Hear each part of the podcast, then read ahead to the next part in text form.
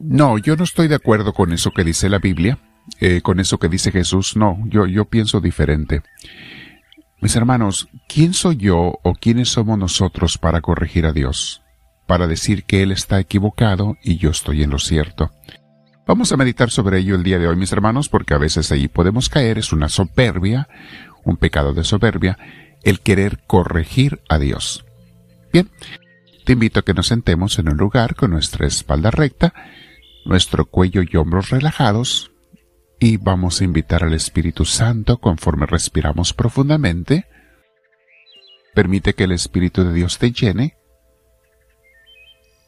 Invítalo con tu corazón, con palabras o con deseos, como tú prefieras. Invita al Espíritu de Dios a entrar en ti. Bendito seas, Espíritu Divino. Espíritu Santo, lléname de ti, te lo pido.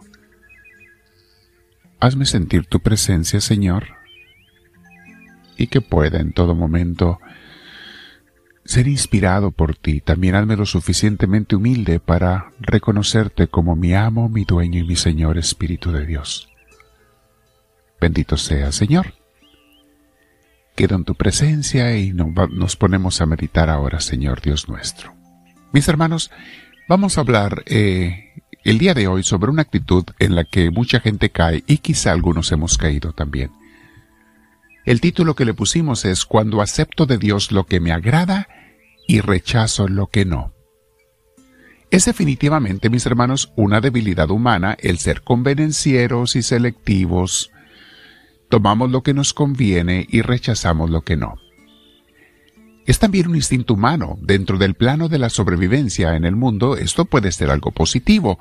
Por ejemplo, el rechazar una comida podrida, una comida mala, y aceptar o buscar una buena. Allí está claro, allí se aplica muy bien este principio. Pero en el plano espiritual, es una debilidad negativa cuando se lo queremos aplicar a Dios.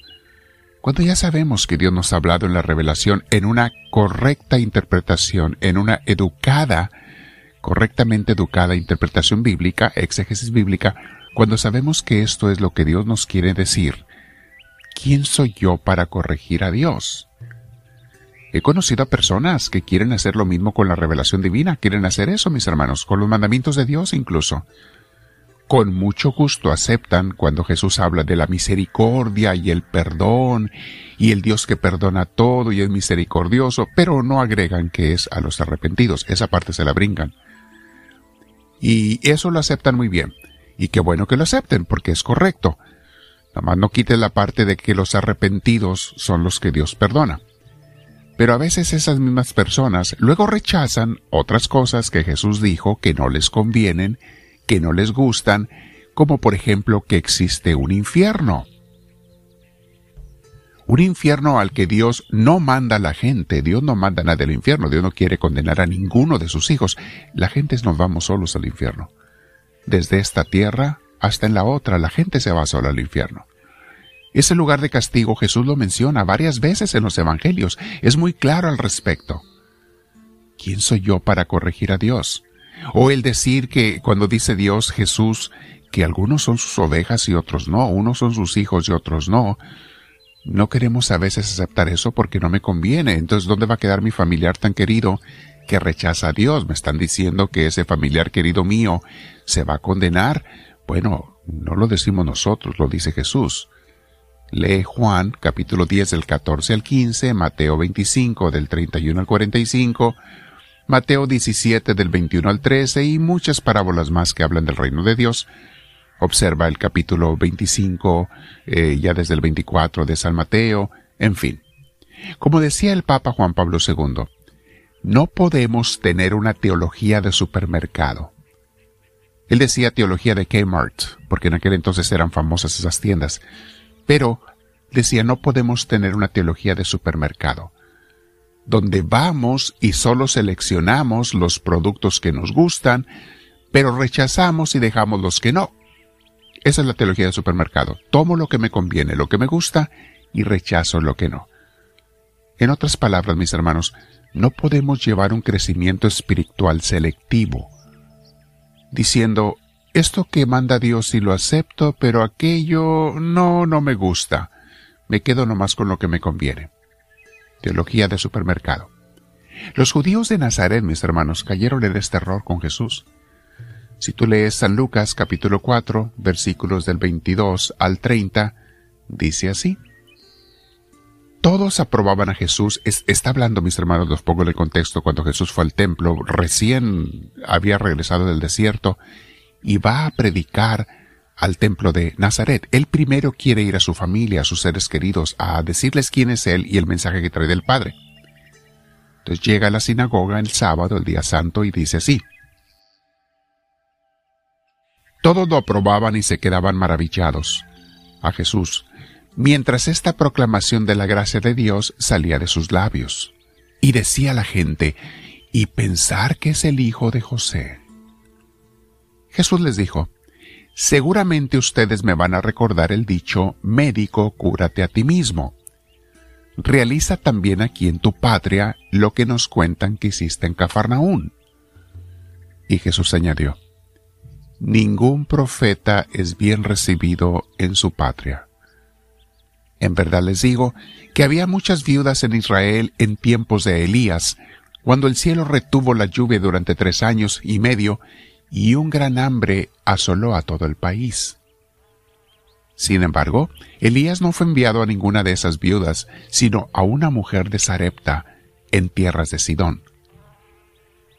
También había muchos leprosos en Israel en tiempos del profeta Eliseo y ninguno de ellos fue curado sino Naamán, el sirio. Todos en la sinagoga se indignaron al escuchar estas palabras de Jesús.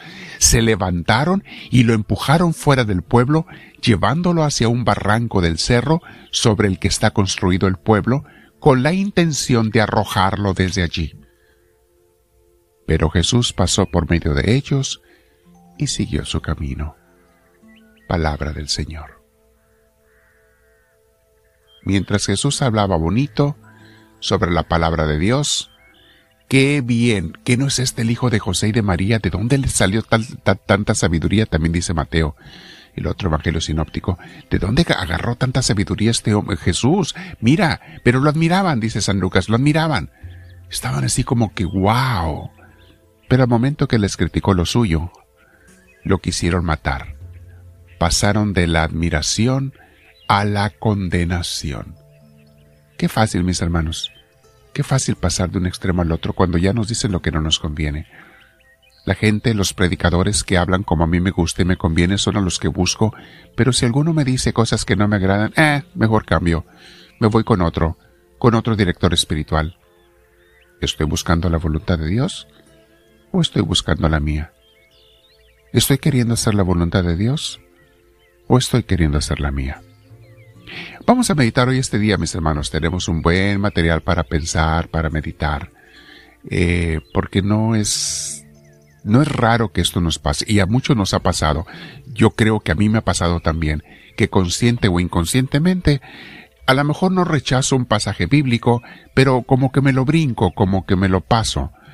Eh, la gente cuando les predico en nuestras comunidades que hay un texto en Mateo 5 cuando Jesús dice amar a los enemigos, orar por los que te persiguen.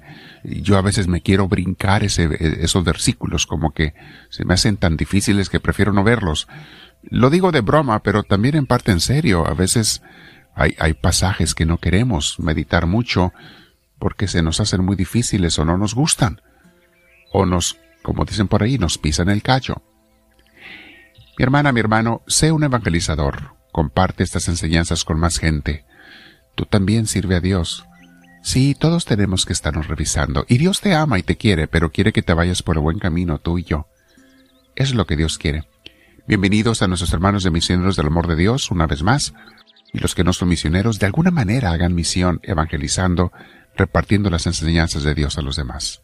Suscríbete y no te olvides poner la manita hacia arriba en YouTube o seguirnos en las redes sociales para que más gente conozca estas enseñanzas. Dile al Señor en tu oración y quédate con él otros 10-15 minutos. Dile, háblame Señor, que tu siervo te escucha.